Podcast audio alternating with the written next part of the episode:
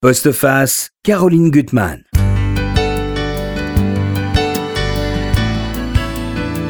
Amis, à la vie, à la mort. Vous souvenez-vous de vos serments d'enfant Mais que sont devenus ces amis de vos premières années, souvent perdus quand l'amour survient, s'installe ou s'en va à son tour Au fond, l'amour est aussi mystérieux que l'amitié.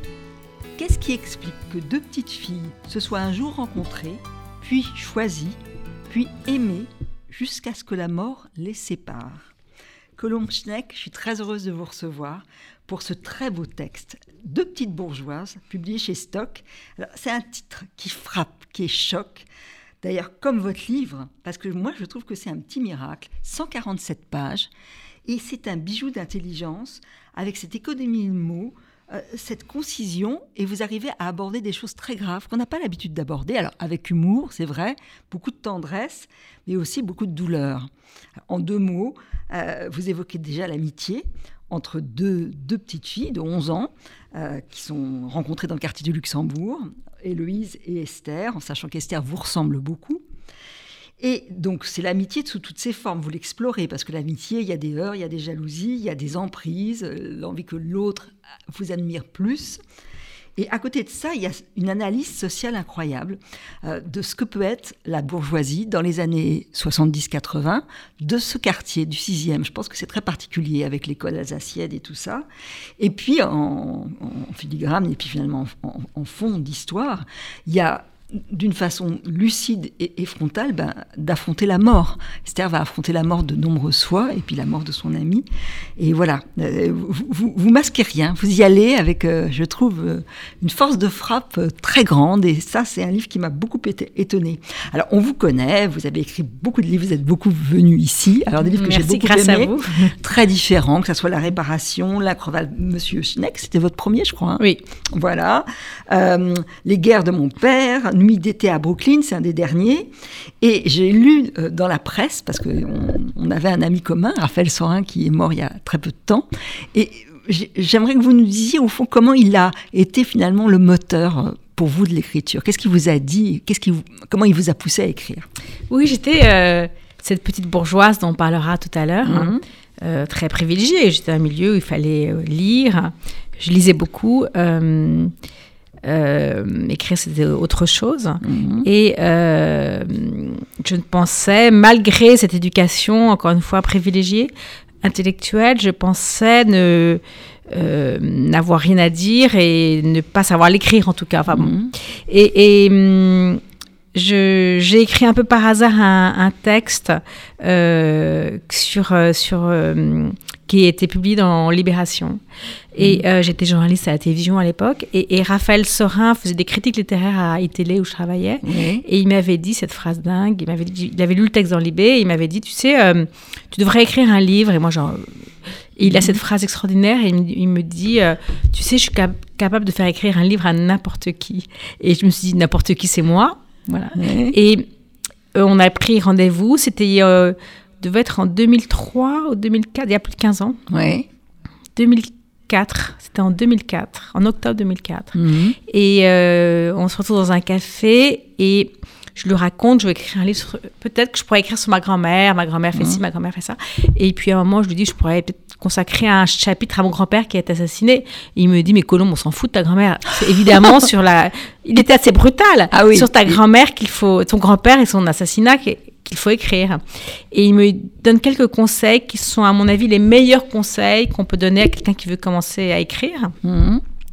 Euh, parce que je vois bien que quand on commence à écrire, on veut montrer qu'on sait écrire. Surtout quand on ne sait pas écrire, comme c'était mon cas euh, à l'époque. Et, il me dit, des écrivains en France, des grands écrivains en France, il y en a trois, mhm. t'en fais pas partie, donc tu écris simplement. Et, et, recherche toujours le mot le plus simple, la phrase la plus sobre. Et je crois qu'on ne peut pas faire mieux Euh, meilleur conseil quand on veut trouver, on, quand, quand on commence, euh, cette recherche vraiment obsessionnelle, absolue de la sobriété. Et c'est ce que je fais, je et, crois, dans, mon livre. Et, dans ce livre particulièrement, et c'est ça sa force, c'est-à-dire que vous allez à l'essentiel.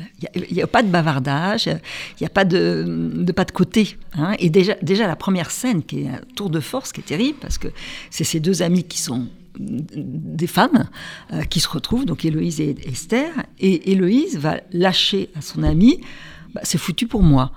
Et ce qui est extraordinaire, c'est que pendant leur verre, qui est au Select, tout se passe toujours dans un quartier, euh, c'est très important cette unité de lieu, il y a un homme qui va aimanter le regard euh, d'Héloïse, parce qu'il y a la vie par-dessus tout. Et là, je lis juste cette fin de, de, paragraphe.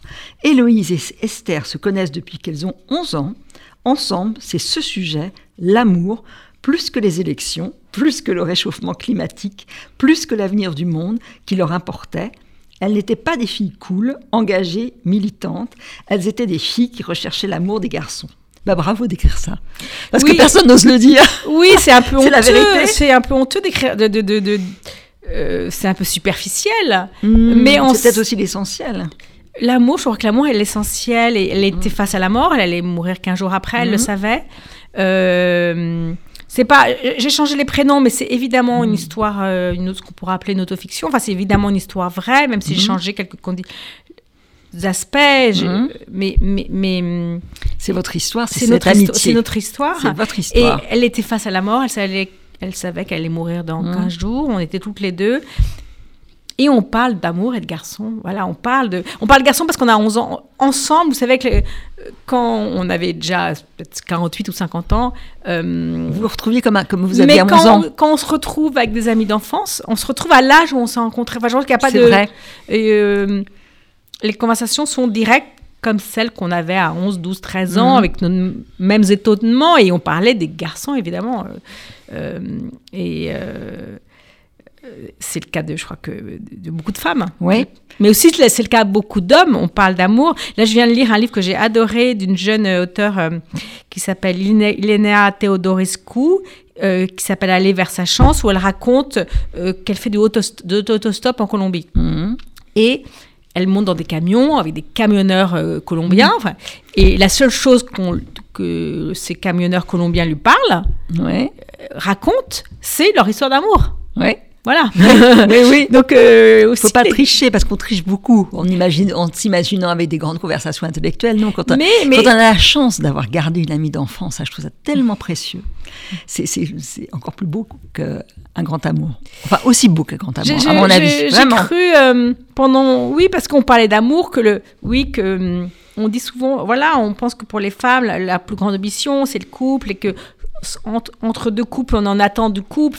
Et en fait, euh, euh, je me suis rendu compte peut-être un peu tard, hein, pas, trop tard, parce que j'ai toujours des amis très proches que j'ai connus, jeunes mhm. femmes, adolescentes, euh, qui me sont très chères, c'est que ces amitiés sont des relations extrêmement fidèles, généreuses, importantes. Ce sont des témoins de ma vie et, mhm. moi je suis témoin de leur vie. C'est notre mémoire au fond. c'est notre mémoire, notre passé, notre mhm. présent aussi et que pour moi, en tout cas, ce sont des, des relations qui ont été plus réussies, entre guillemets, même si je ne peux mhm. pas, je sais pas si on peut, ça se comptabilise une, relation, mais peut-être plus heureuse que, euh, que l'amour, c'est toujours un peu difficile, un peu compliqué. Peut-être plus fructueuse au fond et plus euh, gratuite, c'est vrai, et c'est des relations gratuites, effectivement, ça c'est important. Euh, dans le couple, la société, la religion a mhm. des a un regard mhm. important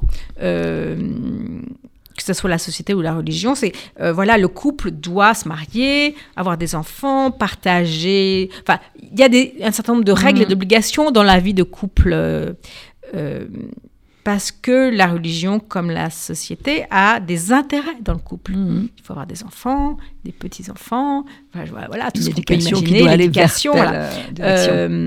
dans le lien amical, il n'y a aucune obligation, aucune règle. Mhm. La société comme la religion n'ont aucun intérêt dans le lien amical. C'est un lien qui paraît secondaire, moins important, mhm. en tout cas qui... Euh, et pourtant qu'il est tout autant.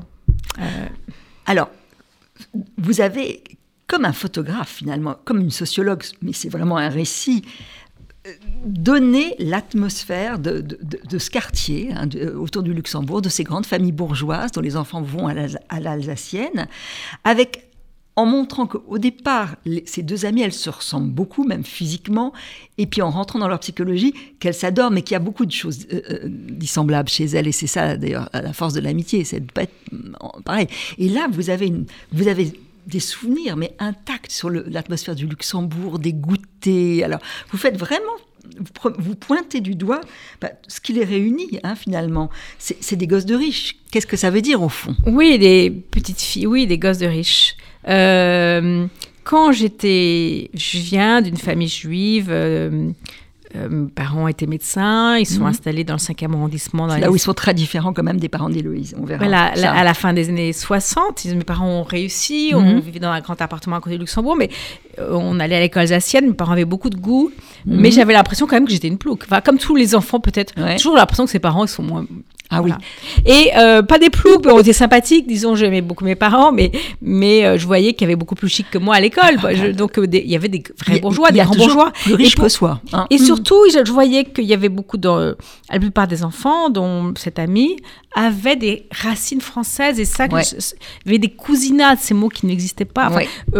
Il y avait des maisons de famille dans le Loiret, dans le, en Provence il y avait, moi, mes parents venaient de pays qui n'existaient plus. Oui. Euh, on ne parlait pas du passé. Euh, je voyais bien qu'il y avait une différence mhm. sociale, il y avait une différence euh, historique qui faisait que j'avais l'impression que j'étais un peu hors sol, un peu, plus que le mot un peu, pas le bon mot, mais que je, que j'étais pas une vraie bourgeoise. Un tout petit peu décalé quand même. on n'était pas de vrais bourgeois. Mmh. Euh, mes parents achetaient leurs meubles, leurs tableaux au puce ou chez ouais. Antiquaires. Les meubles anciens, c'était des meubles achetés au puce. On a À la différence d'Héloïse où c'était tout voilà. était Il n'y avait pas d'héritage. Romain Gary, je crois qu'il disait qu'il y avait des familles à meubles et des familles à valises. Nous, on venait d'une mmh. famille à valises. Mmh. Il y avait pratiquement rien venait de mes grands-parents puisqu'il y avait cette coupure de la guerre où tout avait été détruit, donc on ne parlait jamais. Euh, et vous êtes fasciné d'ailleurs quand vous allez visiter, par exemple, il y a la maison, d'ailleurs ça c'est une partie un petit peu de snobisme, mm. et c'est très drôle. C'est-à-dire que les parents d'Héloïse, ils vont acheter une maison à, Saint-Tropez. La, grand-mère a une maison euh, de, famille, et ils vont acheter une maison dans un quartier de Saint-Tropez qui est pas chic, entre guillemets.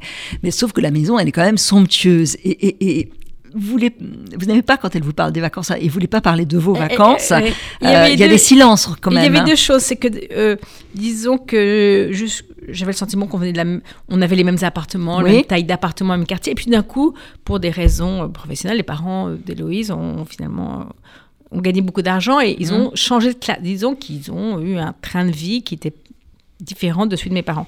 Et j'avais 15 ans ou 16 ans, j'étais très jalouse, je trouvais ça, mais, mais pourquoi elle, elle a cette maison, elle part en vacances à Bali, alors qu'elle partait en vacances chez sa grand-mère jusqu'à présent, comme tout le monde.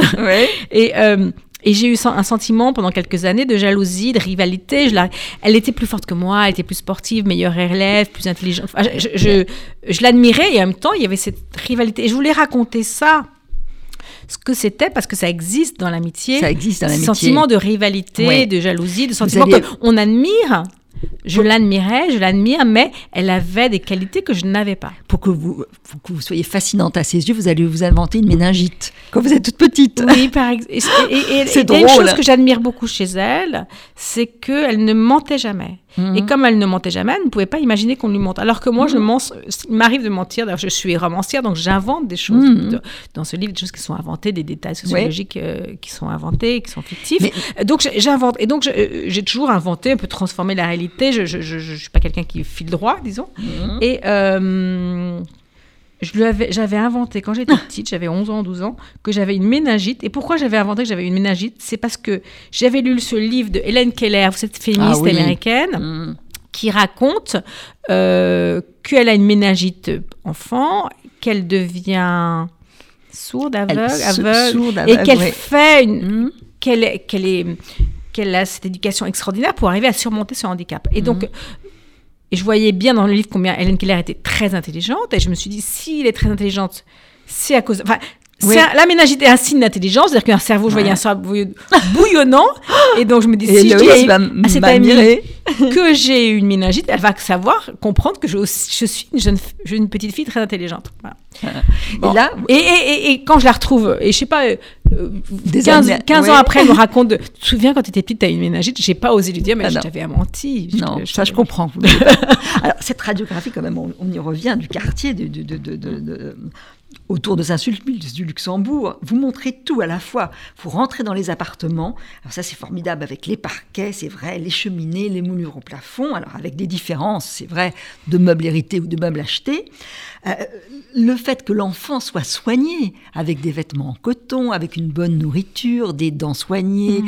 c'est vrai que c'est tous les signes quand même d'une bonne appartenance, les yeux soignés, Mm. un emploi du temps, mais c'est vrai plus que saturé. Hein, un enfant ne doit pas s'habiller. Et puis l'école alsacienne, ce choix, c'est en fait quand même d'être un peu entre soi.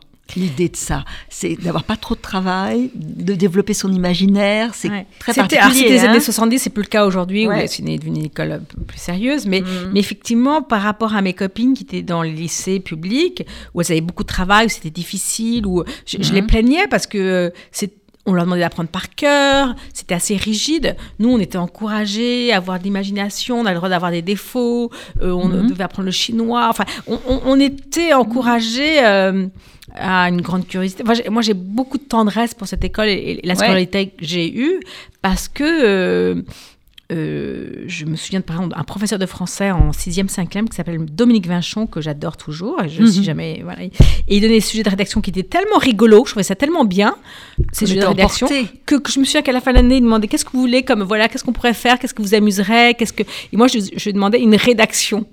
Oh, Tellement ces jeux de rédaction étaient amusants. Et je voyais mes copines au lycée, elles devaient faire des trucs très sérieux, avec des plans et tout ça.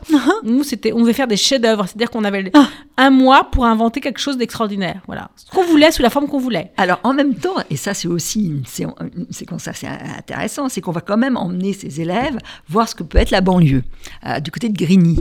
Et en fait, elles ne voient pas. Elles, elles peuvent pas voir ce qui se cache derrière ces grands immeubles modernes. Elles, elles se disent c'est excitant de vivre là, pourquoi pas? Alors, quand je me souviens qu'on va avoir Grigny, ces beaux immeubles, et moi, je me souviens que je trouve ça très beau parce qu'il y a des pelouses, parce que c'est au début, dans les années 70, donc les Mhm. immeubles sont encore en bon état, mais en fait, on n'a aucune. On est dans notre monde social, notre Mhm. classe sociale, on n'a aucun accès à l'autre.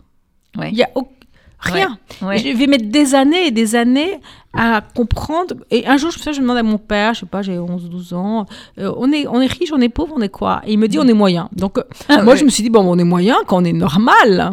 Non, on n'était pas normal. Et Mhm. donc, j'ai mis. euh, il m'a fallu très, son- très, très longtemps pour aller vers d'autres classes sociales. Parce que c'est tellement Mhm. facile de rester dans son milieu. Enfin, c'est. Bien sûr. euh, Et, et, et, et votre... et j'essaie aujourd'hui de, de voilà de euh, bien sûr c'est plus confortable de rester entre Ouais. nous euh, et je, je- et vous, et la plupart de mes amis sont dans ma classe sociale Ouais. parce qu'on a les mêmes références parce que c'est facile pour les vacances Enfin, voilà c'est facile et on il y a pas il y a pas de démonstration et de gêne hein. ouais. Euh, il a pas de culpabilité il y a pas de honte Ouais. Euh, et, et je me souviens encore avec honte j'ai honte quand j'y pense et je, je- je- je- à l'époque je travaille euh, à la télévision et, et je demande il y a un jeune homme qui est là et il me raconte que son père est postier et je rigole. J'ai jamais rencontré un, un- quelqu'un dont le père était postier. Et, et j'ai honte de ce rire. J'ai euh, c'est pour ça que la mixité sociale est pour moi fondamentale dans les écoles. dans- Alors, et, et- et là, euh, ce que vous montrez aussi, c'est par les vêtements. Vous êtes identiques. Déjà, entre. euh, c'est très drôle. Héloïse et Esther, elles s'habillent pareil. Et ça devient les salauds, les salopettes, des jupes culottes, des pulls en Shetland. Leur mère ne leur achète rien de trop cher, mais de bonne facture. Leurs vêtements sont toujours achetés trop grands, faits pour durer. Elles se coiffent pareil. Cheveux châtain mi-long, emmêlés, queue de cheval, ramassés trop rapidement. Les cheveux ne sont pas lissés, forment des tas de nœuds sur le crâne pour Esther, qui oublie de se coiffer depuis qu'elle est au collège et elle n'a plus de nounou pour l'aider. Héloïse est plus soignée, sa mère vérifie que rien ne dépasse. Alors, donc, dans ces maisons où il y a quand même une domesticité, sans du tout qu'il y ait humiliation de classe, hein, il y a cette femme euh, que, que Euh, vous adorez, qui vous prépare vos goûters, qui, a, f- qui fait ce cake au, oui, a ce- au chocolat. C'est pas facile à comprendre ça. ce- Ouais. La seule mixité sociale, elle vient de, de, de, de- de femmes ou d'hommes qui travaillent à la maison, qui sont payés pour euh, voilà Mhm. s'occuper des enfants, des pères. ou des- Euh, euh, Il y a un lien de proximité très fort, Mhm. d'affection. euh, avec des, des- oui des femmes en général c'est des femmes qui sont qui sont payées Mhm. N'empêche que l'affection est là, la, la, la, la- le lien existe, il est fort. Moi, j'ai beaucoup d'amis qui ont été élevés par ces femmes et qui voyaient Mhm. beaucoup plus ces- leur nounou et Ouais. qui ont gardé un lien beaucoup plus fort avec leur nounou qu'avec leur mère, qui étaient des Mhm. femmes complètement absentes et qui n'étaient pas là, qui avaient ouais. une vie mondaine, sociale. Et euh, c'était pas mon cas. Mhm. Euh, notre mère était quand même relativement présente, encore que. Oui, pas tant que ça. mais- Euh, mais c'est des liens très forts et c'est compliqué. Oui, c'est difficile à comprendre et à accepter. c'est- euh, C'est subtil. Il y a aussi l'idée qu'on a la chance d'apprendre le goût. Vous racontez que vous partez en vacances à Porquerolles, euh, et c'est dans des. Le choix, c'est pas dans des hôtels clinquants. C'est des, dans des hôtels qui sont parfois un peu décatis, qui ont du charme. Oui, ce qui nous et ça, c'est une notion pas si facile à comprendre. Ça. Oui, euh, oui, ce charme des Cathy, des hôtels un peu euh, vieillots, euh, avec le salle de bain, je me souviens de toilettes sur le palier, euh, mais sur des plages qui sont désertes, où on a accès à la nature, à, Mhm. de façon directe, où il n'y a pas de, de musique, où il n'y a pas de, voilà, il y a rien de, il y a pas de supermarché, il y a, on va dans des petites boutiques, enfin, voilà, de, on est des bobos avant l'heure. On est, des- Oui. oui. Oui, oui, Mhm. mais c'est très, c'est très drôle. Alors c'est là où il y, a- il y aura le, le- le choc. Vous montrez la hiérarchie dans la bourg- bourgeoisie. Il y a une, euh, je crois que c'est, Esther qui, qui va rencontrer une, euh, une camarade de classe qui lui dit, mais toi, tu es dans le ouzou. Oui, ou non, non, non, non, c'est pas ça. C'est que c'est- Esther qui va, qui va, qui est invitée à, à goûter à 9-10 ans chez, chez une amie de sa classe. Euh, et euh, sa mère lui demande son nom de famille et sa mère ne connaît pas. Ne, voilà, ne, ne- ne- Ouais. Ne- sa mère ne connaît pas. Voilà, ne- ne- elle regarde le monta- mon- ce qu'on appelle le, le, le beauté Mhm. mondain. Elle ne connaît, et voilà, et- et- elle se dit, elle fait, voilà, voilà, c'est pas, la- pas la bonne. Voilà, c'est pas Ouais. la- on se, voilà, on se Mhm. connaît ou on se connaît pas. Oui, oui, c'est ça. Et cette ce que j'appellerais cette nouvelle bourgeoisie des années 70-80, Mhm. c'est pas la grande bourgeoisie française aux racines, aux- c'est une- voilà une nouvelle bourgeoisie qui arrive, qui arrive, qui est de gauche, euh, qui veut- se veut plein de bons sentiments, d'ouverture, qui se veut anti-bourgeoise et qui l'est, qui crée une autre forme de bourgeoisie, mais Mhm. qui reste une bourgeoisie entre soi, euh, euh, même si elle s'en défend. Il y, a- il y a une page où vous faites vraiment le résumé de ce que c'était. Mm. Euh, voilà ce que ça voulait dire, les voyages scolaires à Rome et à Florence, que les enfants soient heureux, épanouis, cultivés, avec des chances inouïes. euh, La beauté du Luxembourg, les sabots suédois, ça faut s'en souvenir, de la marque Kerstin Adolfsson, une bibliothèque pleine de livres lus, quand même une liberté, liberté sexuelle, Esther qui va se faire, qui va pouvoir, euh, avec des parents qui vont accepter, avorter à 17 ans, le ciné-club, apostrophe, tout ce que ça voulait dire, et puis d'aller au théâtre, d'avoir... Ça, c'est vrai que c'est une chance dans la vie. Oui, bien sûr, Hein c'est un Et de grand- comme ça. C'est de grands privilèges. Oui. Euh, c'est de grands privilèges d'avoir accès à cette culture. Et en même temps, ce que vous montrez très très bien, c'est qu'apparemment, les deux amies se ressemblent physiquement, elles s'aiment, et elles sont très différentes dans le comportement. Et c'est ça que j'aime vraiment. Alors que ça soit la, la scène qui est si drôle de monter à la corde, euh, où euh, pour euh, Héloïse, pouf, elle monte comme une flèche, et, et- et Esther, elle se traîne la- lamentablement jusqu'au au deuxième nœud. Euh, je crois que dans la vie, il y a des gens qui, il y a deux catégories. Des gens qui sont arrivés à monter à la corde et des autres qui n'y arrivent pas. Moi, je, je suis Alors, jamais arrivée. Ah, moi, j'ai Mais- pendant des années pas réussi. Et un jour, j'ai réussi. Donc, comme quoi, Ah, D'accord. Hmm. Bon, moi, je n'ai jamais réussi à monter la corde, ni à nœud, ni lisse. Mais il y a aussi une différence, effectivement, sociale. C'est que d'un côté, euh, il y a cette bourgeoisie avec une éducation. Euh, Mhm. J'ai des amis qui ont été bien élevés, c'est-à-dire que euh, la bonne éducation, c'est d'abord c'est une gentillesse. hein. C'est Mhm. c'est- remercier, dire bonjour madame, mais aussi envoyer un mot pour remercier. Aller- J'ai une amie d'enfance qui a une maison dans, dans le Midi, et quand elle part, elle va voir tous les gens âgés autour de la maison pour leur dire au revoir, si elle peut les aider, etc. Il y a cette, voilà, cette bonté, cette, il, y a, ces- il y a un certain nombre de règles, la façon dont on se tient à table, euh, dont on commence, dont, euh, euh, à, Mhm. dîner avant les autres. Enfin, Voilà. Comment. Attendez, excusez-moi. Je vais faire comme vous. Moi aussi, un verre d'eau. Il y a des règles très précises de bonne éducation. Moi, je n'ai pas été bien élevée. Mhm. Je veux dire que j'avais les avantages euh, de cette classe sociale, Mhm. l'argent, la culture, mais euh, mes parents étaient pr- peu présents. euh, même si eux-mêmes avaient reçu, disons, une bonne éducation, euh, il n'y avait pas de règles, il n'y avait pas toutes ces Mhm. règles. Par exemple, tu dois écrire un mot à Madame Machin parce que tu es allé goûter chez elle. Oui. Voilà. Bien sûr. Euh, moi, on me voilà, je- je, Mm. J'étais assez mal élevée. Je suis toujours, voilà, euh, ma fille se moque de moi parce que je, je- je fais du bruit quand je mange, par exemple. Moi aussi. Mais Héloïse, elle a été formatée Et pour être sage et a obéissante. Elle a été bien élevée pour être sage et obéissante, pour suivre les règles. Mhm.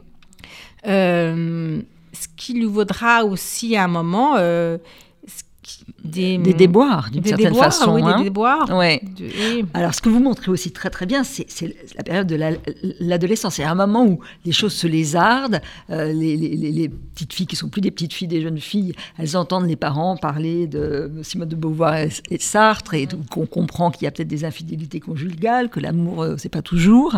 Donc elles sont là-dedans. Et puis le- là, c'est la période de la compétition amoureuse. Et il y a des scènes extrêmement drôles. Vous parlez de la boum d'un petit Américain, euh, Tom, et elles sont pas invitées parce qu'au départ, elles sont pas à la mode. hein. Elles sont encore très petites filles avec les chaussures. Alors, Elles n'ont pas les bons vêtements. elles ont pas les Là, on bons vêtements. exclu- En fait, on est toujours exclu de Mm. quelque chose. On n'est Ouais. jamais, on n'est jamais l'endroit où il faut être, quel que soit où on est.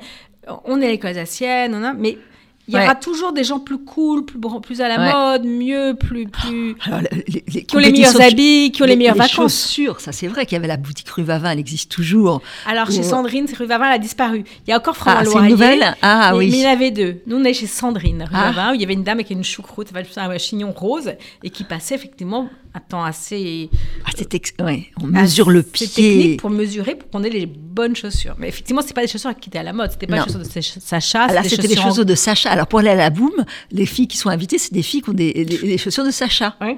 Nous, on avait des Star vous savez, cette marque anglaise avec des, avec des, voilà, qui, un peu, des chaussures un peu rigides. euh, Avec des boucles, non? Je sais pas comment des c'était. avec des boucles. c'est tellement drôle. Mais c'était pas les ballerines Et, à la mode. et- et Esther, elle a, bon, elle a pas la bonne euh, paire de chaussures, mais c'est pas grave. Et elle se couche et alors elle sent les nouvelles chaussures à l'odeur sucrée de cuir près de son lit. Mm. C'est merveilleux ça. Et c'est vrai. Mais c'est vrai C'est des souvenirs qui vous. qui- Oui, c'est que d'avoir une nouvelle paire de chaussures. Enfin, je, je Ouais. toujours le- une nouvelle paire de chaussures, un nouveau. On a l'impression que voilà, une nouvelle vie va pouvoir commencer. Ouais, tout à fait. Mais vous savez, j'ai- travaillé comme vendeuse pour faire un, pour un projet de scénario dans une boutique. Et, et les vendeuses me racontaient bien qu'une femme qui rentre, ou un homme qui rentre dans une boutique de vêtements, c'est pas parce qu'on on a jamais besoin, rarement qu'on a, on a rarement besoin de quelque chose. On a, il suffit d'avoir deux Il y a- pullovers dans la vie, on n'a pas besoin d'en avoir 10. Ouais, hein. tout à fait. Euh, mais on rentre dans la boutique parce qu'on a un petit sorte de mini dépression, il nous manque quelque chose, on se sent Mhm. un petit peu diminué et, et le l'achat, la consommation d'une paire de chaussures, d'un pullover, on a, son- euh, donne le sentiment de remplir. Mhm. Voilà, de, de, de pouvoir démarrer autre chose. On sera plus à l'aise, mieux chaussé, plus confortable, plus. C'est bien sûr une illusion, Oui, mais mais ça donne un statut. un statut. Social. Euh, on a les chaussures qui vous permettront d'enfin de rentrer dans ce monde auquel on n'avait pas accès jusqu'à présent. Alors, les deux amis vont se, se marier à peu près au même moment euh, et divorceront d'ailleurs, ça c'est vrai, à la même date, la même année. À peu près au même moment, oui. Et, et, et, et- et bon, il y a les, les revers, enfin, elles sont déjà très différentes. C'est vrai qu'Esther, elle va faire face à la mort hein, plusieurs fois. Déjà, c'est vrai que Simone, euh, elle s'en est pas vraiment rendue compte quand elle est petite, qui disparaît. Et puis, il y, a, oui. il y a son père dans les années 90, euh, où, où- où la, la scène est très belle parce qu'elle revoit, au fond, c'est vrai que quand quelqu'un on sent que quelqu'un va partir, on se force à être gai, comme si la vie était toujours là.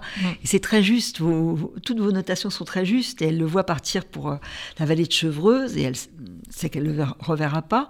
Et on se force à être enjoué.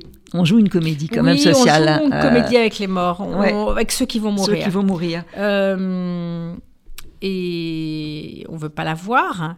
C'est l'historien Philippe Ariès qui, qui l'écrit de façon très, qui, très justement dans son essai sur l'histoire de la mort en, en Occident. C'est que la mort était apprivoisée jusqu'au début du XXe siècle. Mhm. On accompagnait les morts. Mhm. On savait qu'on allait mourir et ceux autour de vous le savaient aussi, vos proches, et on vous accompagnait dans les dernières prières, dans les dernières Mhm. confessions. Euh, on disait adieu. Mhm. Aujourd'hui, on détourne le regard, on fait semblant que, on fait semblant que non, tu ne vas pas mourir, non, il y a encore Ouais. de l'espoir, non, euh, tout va bien, non, non, non. Euh, et il dit cette phrase terrible la mort est- était apprivoisée, elle est devenue sauvage. Ouais, mais c'est tellement Euh, juste. Et Héloïse savait qu'elle allait mourir. Mhm. Elle, euh, elle me l'avait dit, elle, elle avait une maladie mortelle et jusqu'au bout, elle m'a dit je vais mourir, mais jusqu'au bout je me battrai, je continuerai à vivre ce qu'elle a fait. Et je voulais écrire aussi sur ces dernières années de sa vie où jusqu'au bout elle a vécu. Comme vous Euh, le disiez au début, c'est- vous le rappelez, elle a aimé, Elle a aimé, elle elle- a voyagé, elle, elle a vécu jusqu'au bout et, et sa mort nous oblige. Sa mort m'oblige à continuer. Et, ce qui est très beau, c'est que vous analysez aussi toutes les expressions qui sont euh, parfois toutes, for- toutes faites. hein. Euh, et il y a un moment bon, ça c'est c'est quand Esther va l'apprendre. son amie Héloïse lui dit il y en a partout. Elle comprend pas très bien ce que ça veut dire au départ. Et donc il y a des, des cellules partout qui sont mauvaises. Mmh. Et c'est vrai que Esther, elle tombe de haut, elle n'en revient pas. Et, c'est des expressions qui sont tellement justes, elle ne reviendra pas de là où elle est. Mm. Et, là, vous montrez très bien, c'est que, bon, euh, elle, est droite, raisonnable, rationnelle, euh, Héloïse, et euh, alors que son amie comprend pas pourquoi elle, elle est malade, alors que c'est une, femme qui faisait pas d'excès, qui était sportive, tout ce qu'on veut. C'est vrai qu'il n'y a pas de règle, il n'y a pas de raison. Mm. et vous, vous montrez qu'Héloïse, elle, elle, cherche pas d'explication. Elle sait que c'est la malchance. ça, c'est déjà. Euh, oui, on cherche des explications parce que les explications nous rassurent. On mm. va tomber malade parce qu'on s'est mal comporté, parce qu'on fumait, parce qu'on buvait, parce qu'on mm. n'a pas obéi aux règles. Héloïse obéit aux règles. Euh, Héloïse a toujours été sage et obéissante. Héloïse mangeait de la salade et, mm. peu de viande, fumait peu, buvait peu. Euh, elle était sportive, sage. Donc il n'y a pas de raison. Mhm. Mais euh, malheureusement, euh, parfois il n'y a pas de raison. Et, ce que vous montrez aussi dans, le portrait que vous faites d'elle, parce qu'elle est extrêmement vivante, c'est qu'elle est extrêmement douée euh, pour les études, pour la scolarité, pour tous les, les, boulots qu'elle va entreprendre, et que malgré tout, c'est pas alors qu'elle est sage, obéissante, elle n'arrive pas au sommet. Il y a toujours alors que sa liberté, ça va être amoureuse. Ça va être dans les ruptures, c'est que quand elle va d'ailleurs perdre son père, vous le dites, euh, elle, perd le, mari qu'elle aime euh, et qui sera là jusqu'au bout parce qu'il l'aime aussi. Elle, arrive à, avoir des hommes qui sont, qui sont d'une certaine façon fous d'elle. Euh, oui, ce que je c'est très beau ce qu'on voit, sa, façon de raconter, c'est que d'un côté, voilà, nous sommes des, des petites bourgeoises mhm. privilégiées et pourtant dans notre vie professionnelle, moi je l'ai mhm. senti aussi, euh, on restait des femmes, aussi mhm. privilégiées qu'on soit, on reste essoré par notre genre. Euh, une fois mariée avec des enfants, euh, on avait ces triples vies où mhm. même aidé, on n'arrête pas. Même aidé, il n'y a aucune place, aucune liberté possible. même dans notre, appartenant à cette classe sociale, on reste, euh, on reste la tête baissée parce que euh, il y aura toujours un homme mieux payé, mm. plus entreprenant, plus assuré, plus mm. plein de certitudes, qui prendra notre place et qui nous fera taire. Mm. Euh, et ça, c'est un de mes grands étonnements. Euh, j'ai été mhm. élevée par une mère féministe, ma grand-mère a fait des études aussi, donc je ne voyais pas en quoi euh, le fait d'être une femme allait mhm. être un handicap dans ma vie professionnelle, comme pour Héloïse. Mhm. Euh, c'était son cas aussi. Et pourtant, dans notre vie professionnelle, et puis dans notre vie familiale, de couple, on a eu la tête baissée pendant de longues années. on devait moins parler, moins nous exprimer, on devait euh, euh, ne pas penser, on devait obéir, on était des femmes. Mmh. Et euh, ça a été une des grands, oui, une de mes grandes étonnements. Je, je, ne pensais pas en arriver là, elle non plus. Mais elle a quelque chose de très fort, c'est que effectivement sa vie professionnelle, elle a toujours été, disons, cadenassée par mmh sa gentillesse, sa politesse, sa bonne éducation, son honnêteté, le fait qu'elle ne mente pas, elle n'était pas une combattante battante, elle n'était pas une... Elle, euh, elle restait à sa place, pensant qu'elle est récompensée de sa bonne, euh, ses mhm. bonnes actions.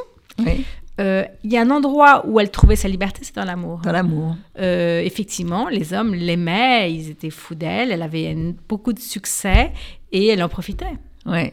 C'est beau. Et, dans, et face à la maladie, là, elle a une volonté d'acier. C'est-à-dire qu'il y a plusieurs traitements qui vont être expérimentés sur elle. Il y a un moment où elle dit, c'est vrai que cette phrase est belle, les cellules sont des astres mortes. Elle, arrive à reprendre le dessus et elle est toujours lucide. Alors, vous dites à la fois aussi que face à la maladie, il y a un moment où elle est à la fois sage, rationnelle, obéissante, et puis en même temps, elle fait des, c'est ça aussi qui la tient en vie, des, des, des projets extravagant. Hmm. Elle va devenir galeriste, elle va changer de vie. Euh, oui, je crois que c'était enfin le moment pour elle où elle, elle allait sortir de ce à quoi on attendait. Hmm. Enfin, cette liberté qui nous permet de dire, ben voilà, je viens de là, on m'a dit que je devais faire ça et ça, mais peut-être c'est le moment pour moi de faire ce dont je rêve vraiment. Hmm. Euh, elle, est, elle, est, morte avant, oui. Et vous dites euh, plusieurs choses très importantes déjà, une chose que je trouve vraiment essentielle, c'est de dire que la maladie n'est pas rédemptrice. Euh, vous dites qu'elle a toujours été comme elle l'était, elle avait ce caractère-là et la maladie ne l'a pas changé. Ça l'a simplement affaibli. Et puis vous dites aussi des choses très importantes sur l'idée de la consolation. Euh, je vous lis parce que c'est une phrase très belle. Écrire ne console de rien et lire non plus. Ça, je suis pas fait, d'accord avec vous. oui, j'étais à un moment un peu de dépression quand j'ai. Ouais. Et pourtant, il arrive qu'une une phrase ouvre un dérangement. Et ce dérangement, c'est ce dérangement qui permet de continuer avant de mourir à son tour. C'est que les, la lecture et l'écriture et la lecture, ça ouvre une porte. Ça, Oui. dérange euh, Oui, les, qu'on- on les aimerait- idées qui sont convenues. Oui, on aimerait qu'effectivement, que dans l'obstacle, euh, euh, dans la maladie, euh, il y ait quelque chose de positif. Oui, que, que, que, hum, ce soit une leçon, qu'on qu'on- qu'on s'en sorte grandi, que, hum, que on apprenne quelque chose. Non. Non, Euh, d'accord un long... Pour elle, ça beaucoup de gens que je connais, ça a été un long rabaissement de même. Ouais. Euh, Il n'y avait pas de, de, de- de pouvoir de la maladie, de l'obstacle, de... Mhm. euh, euh, c'est un obstacle. Il n'y a, pas de- voilà, il y a pas de leçon à la mort et à la maladie. ça, nous consolerait. Oui, Vous savez, sûr. hein. phrases, après la pluie de beau temps, ou euh, ce qui Ouais. nous rend, euh, la, cette fameuse phrase de Nietzsche Mhm. qu'on répète à, à n'en plus finir, ce qui ne vous tue pas vous rend plus fort, je, je, Ouais, j'essaie de faire ouais. de mémoire. Euh, non, Non. c'est pas forcément. Mhm. C'est voilà, c'est pas forcément. On cherche des consolations. Mm. Comme tout le monde, je, face à la tristesse ou au chagrin, je cherche des consolations. Je- je- J'en cherche et parfois, effectivement, j'en trouve en lisant, en écoutant Oui. la musique, en, en marchant dans une forêt. Les consolations arrivent, mais, mais jamais là où elles le sont. Jamais. Ouais. euh, Ah, vous avez aussi cette phrase qui est Mm. Très forte, parce que vous le dites, non, non, les morts sont morts et ne ressuscitent pas. Mais ils vivent en tout cas. Elle vit dans votre livre, ça c'est sûr, et, votre mère et votre père d'une certaine façon. Enfin, tous ces morts, sont, ils sont là, et puis vous dites aussi que leur affection est vivante en nous. C'est vrai que ça, moi je pense que les morts, ils existent grâce à nous. Ouais. Alors, Non, parce parce qu'il faut je- penser à eux et les aimer. Le- son dernier amoureux, qui je parle, et qui, qui est un homme très croyant, qui est Ouais. allé à Lourdes prier pour elle, euh, m'a dit Mais je suis pas d'accord avec la fin. Tu vois, tu te dis que, euh, que les morts sont morts, mais tu, tu dis que l'affection est toujours vivante. Ça veut bien dire qu'ils sont ressuscités. Puisque c'est un homme, voilà, il est catholique très croyant. Oui, Et, ça m'a amusé. Enfin, j'ai aimé Mais c'est qu'il qu'ils sont vivants en nous, Voilà. moi ça je pense. euh, ouais. Chacun trouve. euh, On s'en sort comme on peut, quoi. Je- Oui. On fait comme on peut. On fait comme on peut. On fait comme on peut. Et je, euh, Mais vous trichez pas dans le livre, vraiment. En disant ça, je trouve que c'est fort, quoi, dire qu'écrire ne console pas, c'est certainement vrai. on mais, aimerait- oui. mais, mais ça ouvre quand même une porte. Ça peut ouvrir Oui, une porte quand on s'y- une- une- un dérangement, ça Euh, j'aime bien. Oui, c'est pas un dérangement, je crois plutôt. C'est cérébral, quelque chose qui se passe. euh, quelque chose qui vous Ou- dérange. On aimerait réparer. Moi, je cherche à toujours à réparer. Je cherche à. Oui, je, je- hum, je cherche à me consoler. Je cherche à trouver des, des explications, des leçons. Tout ça, nous- tout ça est rassurant. Euh, et finalement, je crois que c'est par le dérangement qu'on s'en sort. En tout cas, c'est la vie qui est dans votre livre. Vraiment une belle vie et un livre que j'ai vraiment beaucoup aimé, qu'il faut lire. Donc, Colombe Schneck, Deux petites bourgeoises chez Stock. Vraiment, il faut, il faut vous lire et vous avez mis la vie dans votre livre. Merci, beaucoup, Caroline.